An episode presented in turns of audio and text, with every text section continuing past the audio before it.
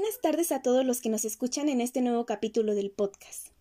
Me presento para los que no nos habían escuchado antes. Mi nombre es Carla Pérez y junto con mis compañeras Diana Guerra y Ariana Aguilera les estaremos subiendo información importante sobre los diferentes temas de las organizaciones y relaciones laborales.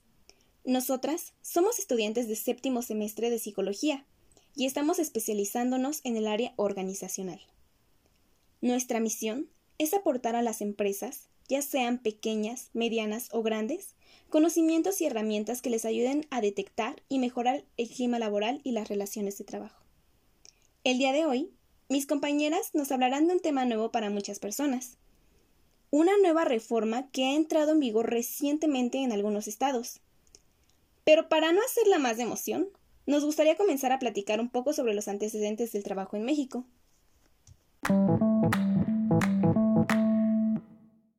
Bueno, antes de empezar, te agradezco la invitación, Carla, y buenas tardes a todos nuestros oyentes. Mm, bueno, mucho se ha dicho de esta reforma.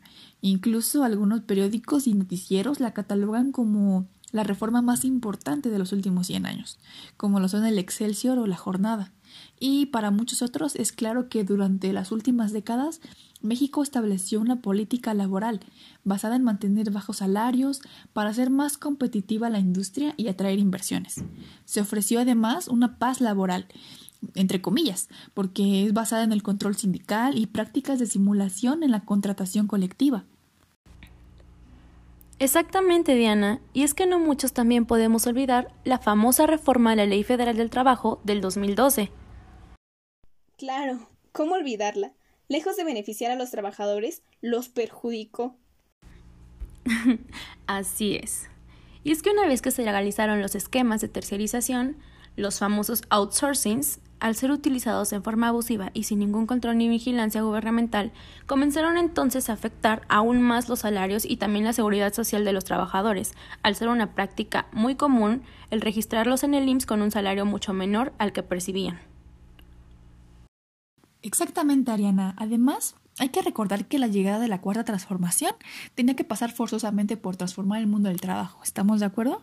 Lo cual posibilitó la reforma laboral de mayo del 2019, que significó el viraje más importante en las relaciones obrero-patronales y la vida sindical en los últimos 100 años, que es de lo que les venimos a hablar precisamente el día de hoy.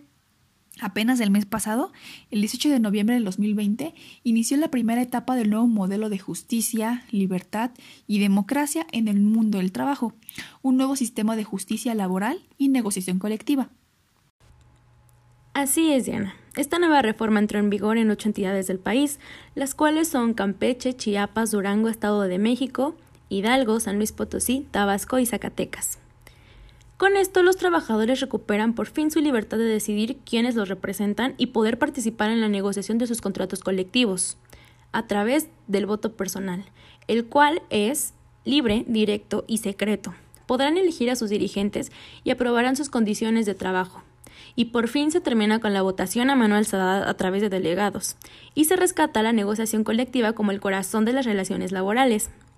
También se eliminan los contratos de protección firmados a sus espaldas y sin su consentimiento, y se protege su libertad de cada trabajador de poder decidir si quiere o no quiere pertenecer a un sindicato o inclusive de construir uno nuevo. Además, cabe mencionar que se termina con la extorsión de falsos líderes y con los llamados sindicatos blancos, donde ningún trabajador conoce sus representantes, el Centro de Federal Conciliación y Registro Laboral. Tengo entendido que esta reforma tiene tres ejes. ¿Nos pueden platicar un poco más sobre esto? Estás en lo correcto, Carla. Son tres ejes y uno de esos es el nuevo sistema de justicia laboral. Este nos habla sobre el cambio, el cual inicia desde quién imparte justicia, por ejemplo, con la creación de tribunales laborales especializados dependientes del Poder Judicial.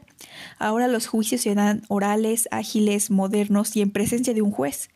Antes de demandar, será necesario buscar una solución a los conflictos laborales por medio de la conciliación prejudicial. Sí. Además, dentro de este eje hay dos etapas. La primera es una de conciliación que se basa en el artículo 684 de la Ley Federal de Trabajo la cual dice que las partes acuden al centro laboral o a los centros de conciliación locales para agotar la etapa de conciliación prejudicial obligatoria, con una duración máxima de aproximadamente 45 días. Y la segunda es la etapa de juicio, basada en el artículo 870 de esta misma ley, que dice que de no conciliar las partes podrían iniciar un juicio ante los tribunales laborales, ya sean locales o federales, con un nuevo procedimiento que va a estar regido por principios de oralidad, inmediación, continuidad, concentración y publicidad. Y habrá una parte escrita y oral, que a su vez se divide en una audiencia preliminar y una de juicio.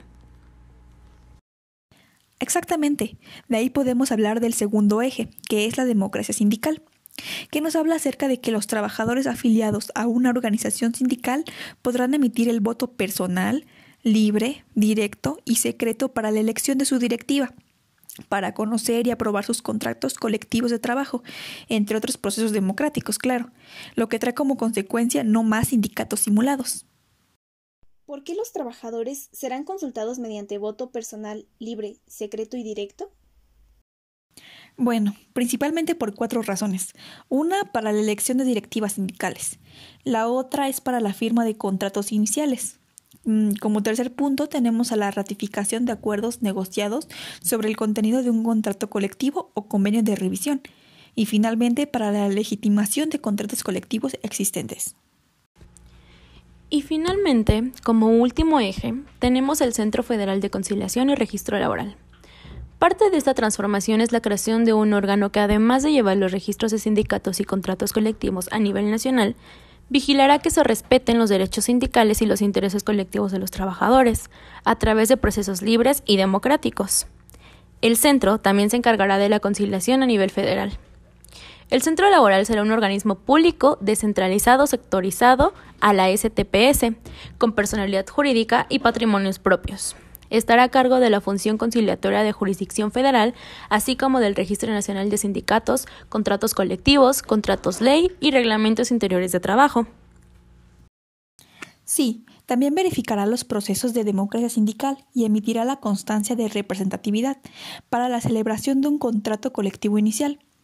Y, para garantizar su independencia y autonomía, tendrá una Junta de Gobierno integrada por la Secretaría del Trabajo y Previsión Social, la Secretaría de Hacienda y Crédito Público, el Instituto Nacional Electoral, el INE, el Instituto Nacional de Transparencia, Acceso a la Información y Protección de Datos Personales y el Instituto Nacional de Estadística y Geografía, el INEGI. Y a modo de conclusión, podemos decir entonces que con este nuevo sistema se apuesta principalmente por la conciliación como la vía por excelencia para la solución de conflictos laborales, y que los convenios que se realicen tendrán el carácter de cosa juzgada y deberán concluirse en 45 días como máximo. Y pues esa es una cosa muy buena. Sí, y cabe mencionar que solo en caso de no conciliar se podrá acudir ante un tribunal, el cual a su vez deberá cumplir con los principios de inmediación, inmediatez y oralidad, y en el que las partes deberán declarar y rendir sus pruebas frente al juez laboral, lo que reduce los tiempos y garantiza una mayor imparcialidad. Muchas gracias por la información, chicas. Solamente para recordarles a los que nos escuchan que el Consejo de Coordinación para la Implementación de la Reforma al Sistema de Justicia Laboral es la instancia nacional de consulta, planeación y coordinación que establecerá la política y la coordinación nacional necesarias para implementar, tanto a nivel federal como local, el nuevo sistema de justicia laboral. Espero que este tema haya sido de su agrado y les haya servido mucho esta información. Pronto subiremos más contenido nuevo sobre las relaciones laborales, para que puedan profundizar un poco más en los temas. Si te gustó este podcast o crees que a alguien le pueda servir, compártelo. Gracias por escuchar este capítulo.